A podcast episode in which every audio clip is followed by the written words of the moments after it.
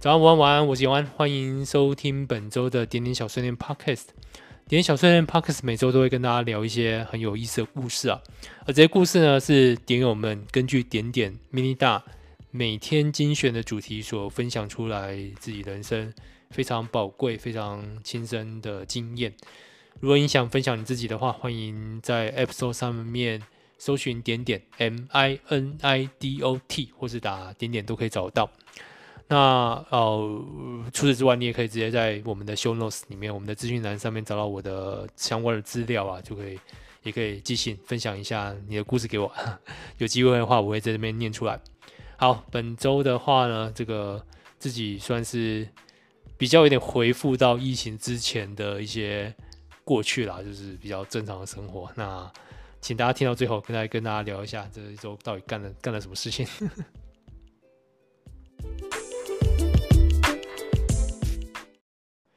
很难得在礼拜天晚上录音，好，再跟你们聊为什么就是周末晚上录音。不过这一周的主题呢，是最理想的纪年纪是几岁？为什么？首先是这一位点友的分享哦，他说，经过这一年再次回答这一题，我想应该是一岁的时候。为什么？因为啥都不懂最好。这看起来是一位就是刚来点点一年的点友啦，所以我去找他二零二二年他嗯同一题呢，他是怎么回答？他说二十八岁。介于亲熟开始懂得思考未来，开始认真去体会同理心这件事情。嗯，好，所以二三年跟二二年啊 这样子两相比对下来，呃，最后这个啊、的结论就是，呃，经过认真思考之后呢，就是一切不要懂得太多最好。好了，那就恭喜这位点友呢来点点一周年。接下来是下位点友，他说是二十一岁吧，在校园生活中的倒数，也有一些自理的生活能力了。在身体还勇健的时候，好好体验生活，也有本钱玩一场说走就走的旅行。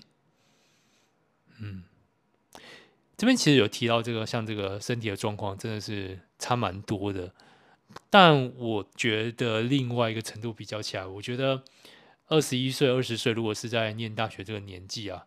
嗯，对于我们对于时间自由的掌握，更是一种可以展现出奢豪的使用时间的一种关键。所以，我觉得身体状况当然是一种，我觉得另外一种就是在那个时间点是很难得有一个算是介于学生、介于进入社会中间一个状态，那你可以对时间有更好的掌握。好，下位点友，那也讲了大概是十八到二十二岁这一段了。这个这一段有稍微早一点，他是说十七岁。他说，对我而言呢，最理想的年纪呢是十七岁，那时候还没被升学考试搞坏的崩溃，也还不需要担心父母什么时候变老，也还没有所谓的经济压力。在高中待了第二年，有一群玩得特别好的朋友，在社团玩得风生水起。每天只需要担心怎么和喜欢的人多说上两句话，还有怎么引起对方的注意。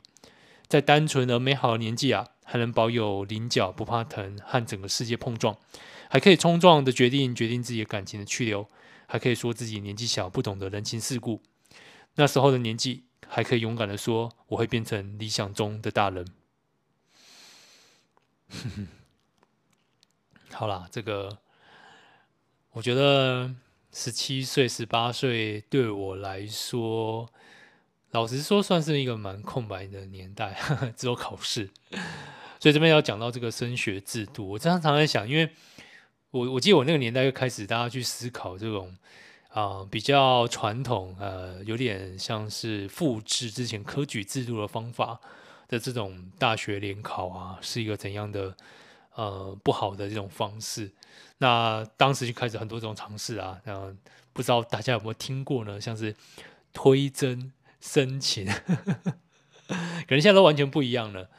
呃，所以我有一个好奇，就是从那时候到现在，老实讲啊、也将近快三十年了。这个我们的升学制度似乎在这一切改变上，好像还没有达到大家理想的状态。我觉得真正可惜的还是在于，如果呃，大部分的人在这个非常黄金的一段时间啊，十五、十六、十七、十八，这个很年轻的时时间点，如果都太过于制式化，或是没有办法发挥你自己真正去寻找到自己真正想要啊、发展的一个方向，我真的觉得也真心的觉得可惜。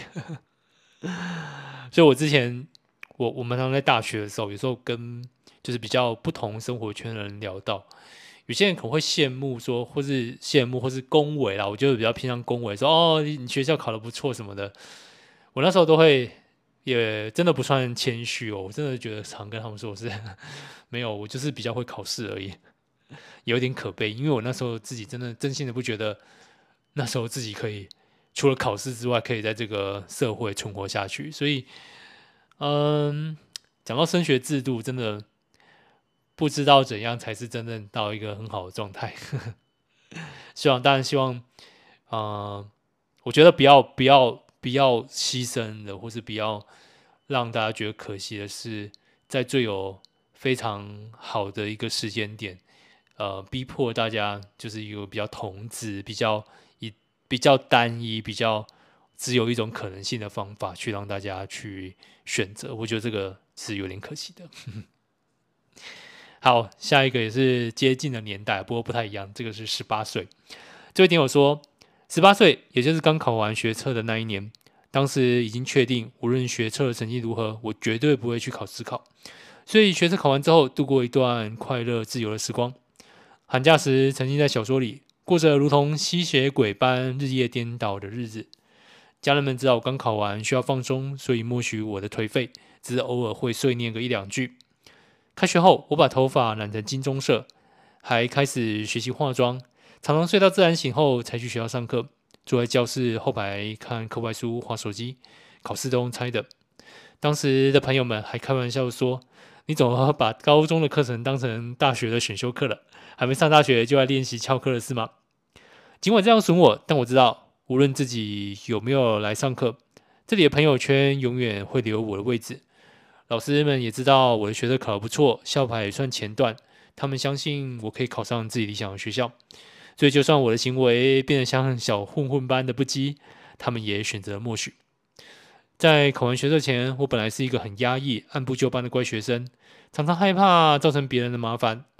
而考完学测，确定有大学之后，我就像是脱缰的野马，难得可以在自由自在这个世界活着，而身旁的人们也可以包容我的任性。哈，这段时光应该真的蛮不错的。我在十五岁的时候有类似这样的一个状况，就是啊、在算是提前了半年，没有那么多，大概三个月，呃，好像有学校可以念了，不是好像啊，确定有学校可以念了。嗯，大概有一个星期啊，我就跟着其他也是确定有学校可以念的人，就是去其他的地方，因为就不要影响到其他要准备大学联考的人。可是我觉得不甘心，所以后来呢，就再跑回去考试。嗯，我嗯，好，这也蛮多年了，只是只能说就是回过头来看，到底回去考试这件事情是不是好或坏？我觉得没有什么对错，就是。但至少没有后悔啦，所以反正能够体会那种那一瞬间，你一切这种压力都没有了，可以去做自己想做的事情，嗯，会是怎样的一种解放？但我觉得可惜就是，毕竟国中生嘛，还是有太多太多的事情还是没办法做，所以我觉得十八岁还是一个不错的年纪啦。好。下一个最理想的年纪是二十岁，呃，这位朋友这么写的，他说：二十岁大学生活还有稳定的工打工，第一次金钱可以自我掌握，虽然赚得多，但生活基本开销、家庭开销、孝心费等等，留在自己身上的钱让钱包瘦的可怜，工作就只是为了钱，梦想什么的还是不得面对现实而低头。二十岁怎么运动都不会全身酸痛。感觉自己有无止境的精力，此刻的我感觉没有极限。现在怎么运动怎么累，跑步完隔天小腿酸痛，骑车完隔天大腿酸痛，玩个 Switch 运动整个手臂就酸痛，连睡觉起来床都觉得腰酸背痛。二十岁怎么熬夜都不会像隔天像行尸一样，朋友一约就出门，熬夜才是美丽的开始。现在一没睡好，隔天生不如死，朋友约连出门都懒得出门（括号越来越少朋友）。好不容易下了班，感觉好晚了，该回家了。卡喝捆卡扎米。每个年纪都有每个年纪的美好，成长过程中也有许多经验，但也会有失去不少的东西。人生嘛，有舍才有得。好汉不提当年勇，好马不吃回头草。我蛮能够体会这个二十岁这个经历的啊。我觉得这个二十岁真的是有一种你用不完的超能力啊。然后我觉得它更棒，还有一种就是你可以瞬间恢复精神的被动技能，就是这样的熬夜这件事情。我记得当时你顶多就睡个。隔天可能下午啊，就是睡个觉，调整一下就没问题了。那那个现在熬个夜啊，真的，接下来两三天之后，真的会生不如死啊。所以我觉得二十岁啊，它真的是一种每个人都具有那个时间点是呃最具有创造力，而且身体也是最有呃回复最能够呃掌握一切的超能力的时代。所以难怪那么多就是。不管是文学作品啊，或是像是小说、漫画作品，这个主角都是还蛮年轻的，可能那时候是有爆发力，有一些可能的。下一个点友的分享啊，他这么写的：还未经历过生离死别，就是最好的年龄。大家都说学生很轻松，但其实不是物质上的轻松，而是还不用负担任何的压力，觉得自己想要做什么都能够达成。但出社会后会受到许多限制，家庭责任，而成为当初没有想过的自己。人生很短暂，活得开心，尽量不留遗憾吧。嗯，为什么没有经过生离死别就是最好的年龄？不知道，我我会觉得经过很多事情之后。你就像是一个啊、呃，陈了多年的红酒，啊，对，所以那个滋味会特别的有层次嘛。不过，嗯，这位点友这样写，让我会想到一个很常听到话，就是能力越大，责任越大。就是当你越可以承受很多事情的时候，那相对的考虑的事情也就越多了。所以，到底什么样才是最好的年纪？或许就是当下吧。下一个点友分享，他说：“没有耶，可是我不想老，是我想太多，还是这个世界越来越疯狂？年纪越大，越来越不想跟别人沟通，越来越没有耐心了。”你没有想太多，这个世界真的是越来越疯狂了。在两年前呢，谁会想到这个世界会因为一个疾病而封锁了那个全球？呃，今天会这么晚也是很难的。这个假日会做比较，就是两年前之前假日常做的事情，所以今天就有个感触，就是越来越 比较像正常的生活了。好，我们刚刚大概讲的就是比较年轻啊，十八、二十二、三、二四左右，然后接下来有一个比较，大家开始比较讲比较接近三十岁，大家觉得是一个比较啊、理想年纪。首先是这位点友，他说二十七。青春止步的岁数在二十七，青春后你会意识到这个世界没有任何谁需要拯救谁，没有任何一个人要去接住谁的情绪，大家都在受伤，一再那么跌倒，一再那么爬起。这个我自己快从，其实我是算最后一刻了，就是在。二字头的最后一刻，快要转三字头的时候，我做这一辈子最任性的决定。那这个有多任性呢？任性到如果没做这个决定，我想我应该不会在这边录 podcast 吧。所以对我来说，我有点佩服那时的自己，真的是一个 又勇敢又难忘的决定。好，下一个点友他说他有点想要回到二十八岁，刚好是工作经济稳定。慢慢有点积蓄，也尝试对关系有定义的时候，没有学生时代在经济上的困窘，可以偶尔去餐馆吃还不错的料理。工作上也开始有特休，可以安排出国小旅行，也还不会面临三明治的压力。如果我可以回到二十八岁，可能很多的决定都与现在完全不同，过着截然不同的人生。现在最有感触的，应该是要好好学理财，应该要有一些基础的知识，及早开始。不过在那时也会是否有成家生子或购车买房的压力。现在的我觉得可能会让自己更勇敢一点，应该会到多到不同的地方去走走看看。嗯，嗯，其实都都大家在回应这个年代，我真的觉得啊，尤其是这位顶友说到的，对于某些压力可能会再想想。呃，我觉得当时的自己啊，不是没有意会到这压力，我是刻意去忽略它。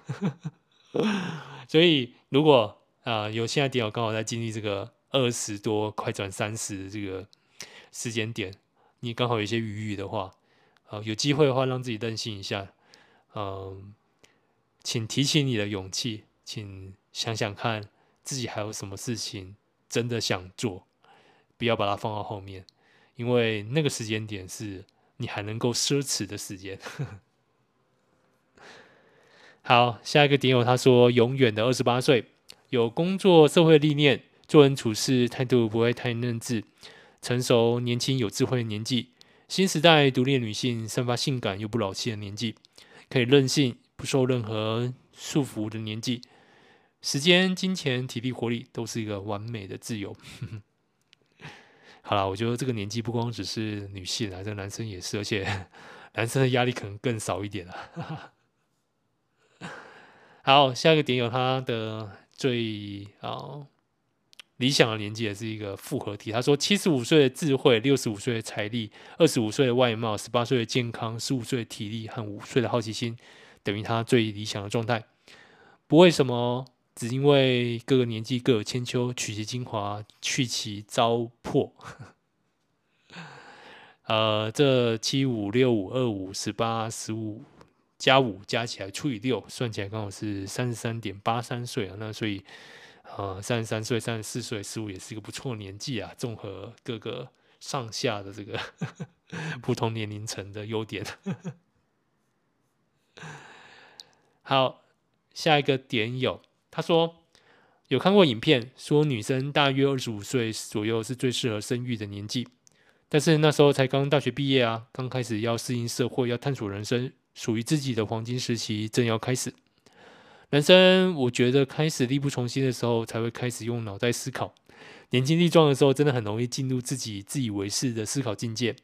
我觉得那是一种脑垂腺分泌某种物质的关系啦。容易过度的乐观，应该是多巴胺。而且，男生年轻的时候没钱，现在女性意识抬头，但是组成家庭之后，男生必须要负担家庭经济的观念，并没有改变太多。有声音叫男生负担家务，一起顾小孩，但没有声音说婚后大家来分担开销。所以男生多要一点家庭地位（括号没钱但是肯做家务），我不知道在婚姻市场有没有加分，还是工作一段时间有钱之后再考虑组成家庭（括号老婆都是吃你的喝你的，你还有房贷还有各种的生活开销）（括号或者上街找个阿姨喊喊看，我不想努力了）。女生听说三十岁、三十五岁以上就是高龄产妇了，但讲真的，我家女儿一岁快八个月，目前活力满满。最近开始意见很多很多很多，而且我们都已经四十了，还要拼第二胎。我个人是很怀念我那年轻力壮的日子。最后这位听友说，我家的女儿最可爱了。好了，我知道你在放闪，所以啊、呃，即使意见越来越多，女儿也是很可爱的，对吧？下一个点友分享，他说：“我给不出一个答案，不管几岁，难免都会想到，如果现在是叉叉岁，我就可以，或者是早知道我在叉叉岁的时候，我应该。但同样的，若回头过去看自己，也难免会庆幸自己可以做到一些什么，是以前自己所办不到的。所以我说不出来最理想的年纪是几岁。比如说，两光同事每天都有新招，根本无极限。其他的同事觉得我怎么可以修养这么好，没有生气。他们没有看到的是。”在每个当下，我内心根本火山大爆发，只是因为社会化，所以选择表面的不动声色，用看似冷静理智的态度去处理每个状况，接着转头疯狂的硬是看履历找人。有时候会想到要回到年轻的自己，看不爽就直接开干，正面冲突也把情绪都放出来，而不是像现在隐忍不发。但也庆幸自己现在社会化，知道怎样维持表面的和平，避免这些冲突带来的后果，然后快速的转换情绪，积极的寻找解决的方案。哪个年纪最理想，哪个年纪最好，也都不好，能找到每个当下的平衡点就好。哎，也是。但如果真要说的话，我比较怀念这个二字头时候的平衡点啊，感觉比较有梦想一点。下一个点友的分享，他说：“年龄只是数字，该有多大勇气才能够真正的面对自己？都说女人青春有限，不爱她就别耽误她。但女人从来都有能力选择，没有两情相悦，何来耽误？”选择之前早已下定决心承担着，所谓的耽误，那只是那人懦弱逃避的借口。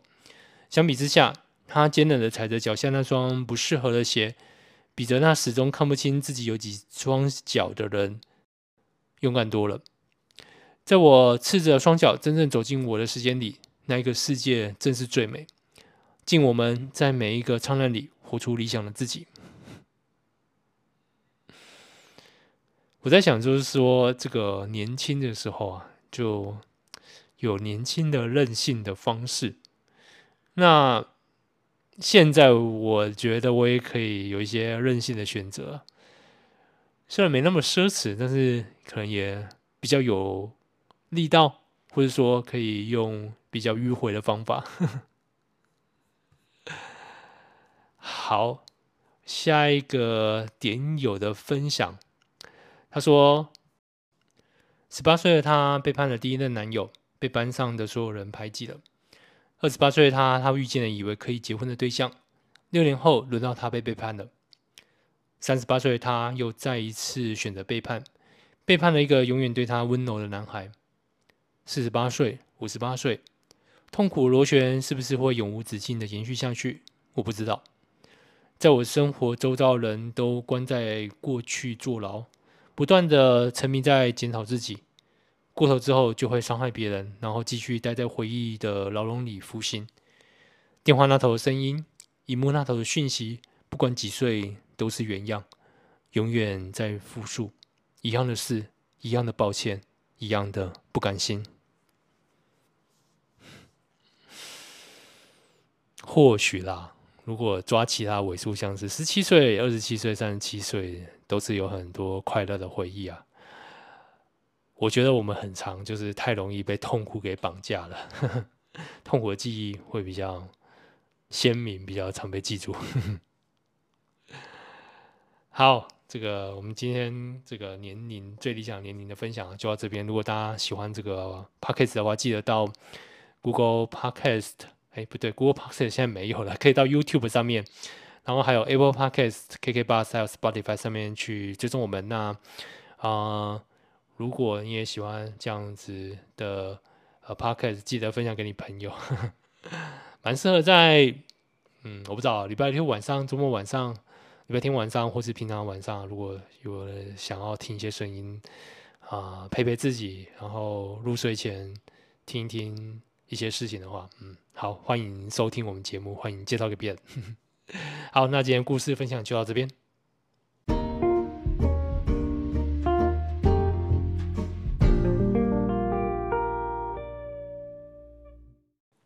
好，这个我刚刚其实还蛮高兴的，因为那个如果大家在二零二一年有听这个点点小碎念 Podcast 的话，你知道那个当时朱古力啊，每每个月都会分享一首歌。那好好多年，大概一年了，他都没有在新的作品出现啊。最近我知道他最近好像跟另外一个点友在合作，所以我最近一直敲他说：“你什么时候再录一次音给我们？”我刚刚听完了，真的很不错的歌曲，所以啊，这个礼拜不播，这礼拜真的录音太晚了，所以大家期待一下，下礼拜我会播一下这个朱古力跟我们另外一位点友一起合作的歌曲。好，那。其实我觉得听到这歌曲，让我回忆起，呃，那一段时间，因为那阵子就是疫情的关系，那也真的是蛮兵荒马乱的。那我这礼拜因为为什么会那么录音是？是我真的好久没有这假日，就是很正常的出去，不管去走走、去吃东西，然后去逛百货公司，真的也很多年没有这样子。那这礼拜算是各式各样的行程都有去。那我印象最深刻的是一个在竹南，诶、如果大家就是不是新竹或是苗栗这附近的人，可能听到竹南以为在新竹，没有，竹南其实是在苗栗，苗栗的最北边。嗯，竹南那附近有个沙滩，其实还蛮真的还蛮漂亮的，蛮特别的。嗯，如果要大家查的话，可能去查假日之声沙滩吧。哦，那个地方真的算是很难得在，尤其在新竹这附近呢、有一个非常棒的一个地方。好，所以这一半呢，我算是不光去了很多地方，然后也做了很多事情。那也祝大家就是。开始有这个感觉，就是一切都回到正常。好，那本周的点点小森林 Podcast 就到这边，祝大家都好梦，晚安。